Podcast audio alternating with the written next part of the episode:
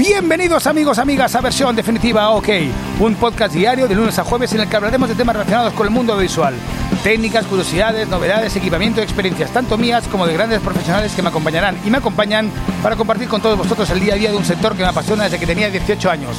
Soy Jandro Elegido, esto es versión definitiva OK y tenemos una vez más, como ayer, a Fernando Martilla. ¿Qué pasa, Fernando? ¿Cómo estás? Pues pues encantado, como ayer, de estar aquí contigo. A ver, no vamos a engañar a nadie. El podcast lo hacemos del tirón, estamos en, su casa con el Cardu 12 años y lo que pasa es que como yo quiero hacer podcast de 10 minutos, que por cierto, Spotify eh, eh, he hecho una campaña para promocionando el podcast y tal y cual, y hostias, no me dejan, es muy complicado. Empiezas a subir, tienes que segmentar, no sé qué, y me lo han denegado ya como tres veces, a ver si ya me lo, me lo aceptan de una vez por todas. Bueno, ayer subimos quién era Fernando Marcilla, hablamos de, qué proyecto se sentía más orgulloso, no dijo el que sentía menos. Oye, ¿cómo es trabajar con, eh, grandes empresas? Netflix, cuando, trabajas con Netflix, ¿es Netflix España o es internacional? ¿Y cómo es mm. trabajar con el mercado internacional o con clientes internacionales? ¿Y cómo es el trabajar con clientes nacionales? Y aquí es donde ya entramos al turrón. Pues sinceramente no. Acércate un poquito al micro, que estás como si estuvieras aquí en la cama, coño. de verdad. Pues eh, la verdad que no hay mucha diferencia, quiero decir. Eh, al final tienes que hacer un, trabajo y hacerlo bien. Y si tú estás contento y satisfecho con lo que haces, normalmente, por norma general, suele ser eh, bastante lógico que acabe la persona que te lo pide contenta, pero generalmente tú trabajas con la productora, con la que hace la serie, con lo que, con, quien se lleva el proyecto. Y luego con, con, la plataforma tienes un contacto un poco tangencial, mm, si acaso con temas técnicos y, demás, y alguna reunión sí creativa, pero pero mm, y también cada plataforma tiene su modo de trabajo. O sea, hay unos que están más pendientes, o sea, tienen un control un poco más exhaustivo de, la parte gráfica, otras que mm, lo dejan un poquito más en la mano del que, pues eso, del que, de quien produce.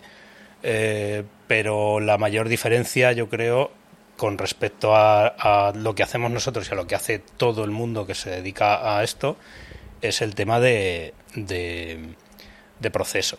O sea, de, qué necesitas o qué necesitas saber, qué necesitas eh, manejar de manera técnica para, para estar dentro de los criterios que manejan para poder mm, trabajar con ellos. Y, ya, no, yéndonos a la parte técnica, pero eh, me gustaría que compartieras con nosotros eh, cómo es el proceso de creación de una cabecera, de, de, una serie de Netflix o una serie de televisión o lo que sea. Primero, ¿Cuál, cuál, ¿Cuál debería ser? Me gustaría que me dijeras. Además, yo ya hice un programa, me acuerdo que, hablando de cómo debería ser el proceso de, de, un, de un, proyecto de edición de un, de un, corporativo o algo así. ¿Cuál debería ser, a tu, a tu parecer, el proceso creativo óptimo y cuál es el proceso que, que te encuentras en la realidad. Aunque lo que me has dicho antes de Netflix, de la cabecera de Howard, que, fueron ocho meses de, trabajo, yo creo que eso es lo ideal, ¿no? Porque al final mm. tienes tiempo para producir, para crear, para preproducir. Entonces, eh, no sé si en tu caso yo creo que sí, porque tu nivel es un nivel mucho más alto que el que tengo yo a nivel de, de, trabajo y de workflow y yo creo que se tienen que respetar porque no es lo mismo, oye, claro, tienes que hacer una serie de bocetos, una serie del concept tal y cual, y al final eh, esto no es cambiar un PowerPoint, que a veces a mí me pasa y me quejo mucho de eso, ¿no? Entonces... Pero, en realidad es, es igual, o sea, es lo, que es lo que hablábamos ayer, de qué trabajo te sientes menos orgulloso. De, o sea, de ninguno porque intentas hacer algo en lo que tú seas feliz, ¿no? En cada proyecto. Entonces... Mm, al final todo depende de cómo te lo tomes tú. Yo he, yo he echado muchas horas a un programa que era una cosa que sabías que se iba a pegar un guantazo al segundo día, pero al final da igual, tú trabajas para ti. O sea, quiero decir, trabajas para, para ser feliz haciendo lo que haces, porque por eso nos dedicamos a esto, si no estaríamos haciendo otra cosa. Entonces, mm, es lo que te digo, la, variación es que los temas que tocas ahora y el nivel de exigencia es mayor, entonces es más reto. Eh, y, ahora también es una cuestión, o sea, antes a lo mejor te llamaban con dos semanas para hacer una cabecera, ahora te llaman con igual seis meses, siete meses. ¿Y en televisión también te pasa lo mismo? Es que últimamente, la verdad, trabajamos poco, no por nada, sino porque no nos llaman, no sé por qué. Eh, entonces, entonces, cuéntame, ¿cuál es el proceso para para la- los, los que nos escuchan, que yo sé que, que hay también mucho, mucho profesional, ¿cuál es el proceso de, eh, o debería ser, o en tu caso, cuál es el proceso que exiges a, a nivel de hacer una cabecera? Por ejemplo, oye, para Netflix se llama, una productora, vamos a hacer una cabecera. ¿Cuál es el proceso? Todo el proceso, las fases del proceso, si quieres compartirlo, Sí, ¿no? eh, de, de, de una creación de una cabecera de esos niveles, que son ya niveles de primera división. Pues primero eh, hablar con el jefe de todo, o sea, quiero decir, el, el director o el showrunner, su- el que sea el, el que tiene la idea.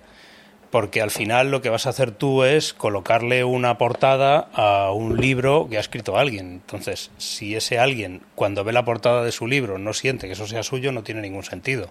Entonces, tú tienes que saber qué idea o cuál es la parte profunda de la historia en la que se puede trabajar, porque tampoco tiene que ser muy literal o, ¿sabes?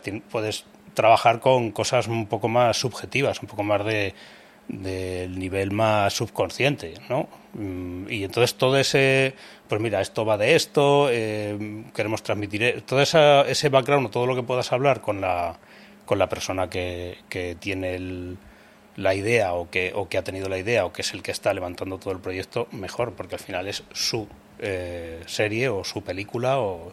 ¿Y eso, eso lo haces en una conversación o os tiráis eh, o son o sea, o son horas y horas de conversación? Yo No. recuerdo cuando, cuando hacía documentales que yo con- cuando iba a montar el documental, yo me recuerdo que en uno que monté, eh, Radio Colifata, eh, yo estuve hablando con el, con el director, eh, estuve hablando 20 días antes de, de tocar un plano. Hmm. Me acuerdo que y aquello lo disfruté muchísimo. Después se torció porque el tipo era un argentino un poquito complicado, ¿sabes? Y, eh, y y quería estar demasiado encima. Pero recuerdo que yo estuve 20 días, además me dieron, la, me dieron el chance de poder hacerlo, eh, 20 días hablando con él. Bien, claro, era, teníamos material que eran eh, años y años de material de Radio, Radio Colifata. Y entonces yo estuve viendo mucho material, hablando con él tal, y al, creo que fue a los 20 y pico días, fue cuando empecé a montar el primer plano. Y lo gocé, lo gocé. ¿Eso pasa con esas conversaciones o no? Depende- De una tarde y fuera. Claro, depende del proyecto, porque por ejemplo para una secuencia de títulos no estás 20 días hablando con el, con el director porque tampoco es necesario. Eh, pero por ejemplo para un documental como los que hemos hecho con Elías eh, León Siminiani, yo que sé, Alcácer 800 o uno que estamos haciendo, empezando ahora, sí que hablamos mucho. Primero porque es amigo y segundo porque, claro, el- a nivel eh, intelectual eh, es muy exigente. No es que exija, sino que él tiene un- una manera de contar, una manera de afrontar los trabajos que, que es, eh, es muy particular. Y eso exige mm, estar un poco mm, conociendo, sabiendo qué es lo que quiere contar, cómo, porque no es tanto de que técnicamente sea increíble, sino de dar con el modelo, con la manera de, de contar, porque eso es ya más cine, son más secuencias largas que cuentan, ¿sabes? No es una pieza eh, de introducción, entonces depende un poco del trabajo. Y después, Eh, y después de este momento de conversación, ¿cómo sigue la fase de, de proceso de creación de una, de una cabecera? Pues generalmente te quedas unos días mirando al techo diciendo no voy a conseguir hacer nada. Esto va a quedar mal. eh, ¿Qué hago yo ahora? ¿Por dónde lo cojo? O sea, te tiras así un tiempo largo de "Ah, ay, a ver, a ver cómo sale esto. ¿Buscas referencias visuales? ¿Te las dan ellos? Eh, Mm, A ver, normalmente suelo trabajar yo un poco por mi cuenta, porque ves, lees el guion, empiezas a pensar e intentas jugar con ciertas ideas y, y empiezas a tirar conceptos. Empiezas a hacer un tablero de Pinterest, metes una referencia, esa te lleva a otras 27, al final acabas con un tablero de Pinterest de mm, 200 eh, referencias que luego no vuelves a mirar, pero bueno, vas mirando cosas, miras libros, mm, que como ves aquí hay pocos. claro, y me encanta porque tu, tu despacho de arriba está lleno de libros y, es apasionante. Yo, yo, a mí también tengo muchos libros ahí en el estudio que muchas veces los tengo arriba y, y a veces me compro libros de tipografías, de tal, de- y al final nunca los acabo mirando. Tú sí que los miras, tú sí que los, no, los de- que mirar. en realidad de tipografías no se me No, ocurre cosa más pero- coñazo. O sea, no digo- es que me ha venido solamente porque es uno que me compré hace poco y al final ni lo he abierto, está todavía precintado. Ya, ya. Pero tengo sí que referencias, pero tú tienes, eh, la verdad es que da gusto verlo. Aquí te podrías No, meter tengo- aquí. pues tengo de... Estoy viendo uno que es mitos y leyendas. Sí, eh, a ver, porque tira- eh, en realidad luego tiras mucho de estas cosas, ¿no? Sí. Porque tienes que hacer una serie de, yo que sé, alguien que es eh, que tiene doble personalidad y te pones a buscar qué referencias hay eh, en el mundo del arte, de la literatura y, tú vas metiendo, metiendo, metiendo en tu cabeza y luego mm, sigues con el síndrome este de mirar al techo y diciendo yo no pues algo, no valgo para esto y luego al yo qué sé, a los tres días estás andando por el campo y, de repente viene un rayo, se te ilumina y dices, ay, mira, y si empiezo así, y una vez que empiezas, pues empiezas ya a montar, a hacer bocetos, a montar una maqueta, bueno, en realidad cuanto más tengas y cuanto más vayas haciendo, cuanto más vayas trabajando y más vayas enseñando, menos posibilidades hay de, de cagarla, ¿no? Porque claro, a, mayor mm, envergadura del proyecto, mayor es el riesgo de que tú empieces a trabajar y te acabes presentando con una secuencia de un minuto ya hecha y que te digan, es que no va por aquí, que alguna vez me ha pasado. Tú vas enseñando según vas haciendo, vas creando, vas enseñando, ¿no? Eh, ¿Enseñas desde, el, concept, ya lo enseñas? O... Si tengo stories, sí, cuento un poco la idea y enseño un poco por dónde quiero tirarlo de referencias y demás, porque es lo que te digo, al final vas acotando un poco el, nivel de, o sea, la probabilidad de, de fallo, ¿no? Y es un poco un salvavidas. Y también porque, la, evidentemente, la otra persona no sabe qué estás haciendo. Tú tienes que contarle y tienes que explicar mucho y tienes que hacer mucha pedagogía de por qué eliges eh, para una serie de, de nazis que se ocultan en España, eliges tirar por una vía que es ilustración y animación. Mm. ¿Trabajas, ¿Trabajas ya con una música que te pasan o, eso lo, lo musicalizan después? Pues a veces sí, a veces no, depende. Si es un tema que está muy claro desde el principio, ayuda.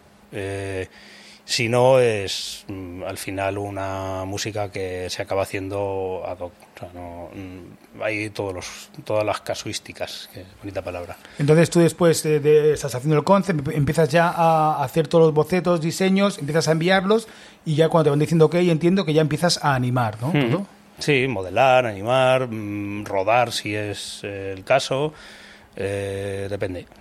Mm, por eso digo que como hacemos mm, mil tipos de trabajos, nunca sabes con qué material vas a trabajar o, qué es lo que vas a hacer en realidad de... Eh, si lo vas a hacer en 3D, en 2D, si vas a animar, si tienes que grabar, si tienes que grabar un croma, no lo sé. ¿Y suele ver las series que, que has hecho las cabeceras? No. ¿Ninguna? ¿No has visto ninguna? Sí, hombre, alguna he visto. Oye, eh, pero no, no por nada, es, es que generalmente no suelo ver eh, la tele, soy así de... Esto, si quieres, lo puedes cortar. No voy a cortar nada. Oye, eh, gracias por, por, tu generosidad de compartir estas cosas. Vas a compartir más cosas, todo lo que tú quieras, lo que no quieras no lo compartes. amigos y amigas, este es el proceso de creación de cabeceras, eh, de ya de, estamos hablando de niveles muy altos, ¿eh? Netflix eh, y hay cosas muy, muy tochas. ¿Para Disney has trabajado para Disney? No, es, la, es la, que me queda. Eh, amigos y amigas, nos escuchamos mañana con Fernando Marcilla. Sed felices, sed creativos, sed inquietos y compartir qué es salud. Mañana vamos a hablar con Marcilla si nos deja y si quiere compartir qué herramientas utiliza. De las muchas que utilizas. Hasta mañana.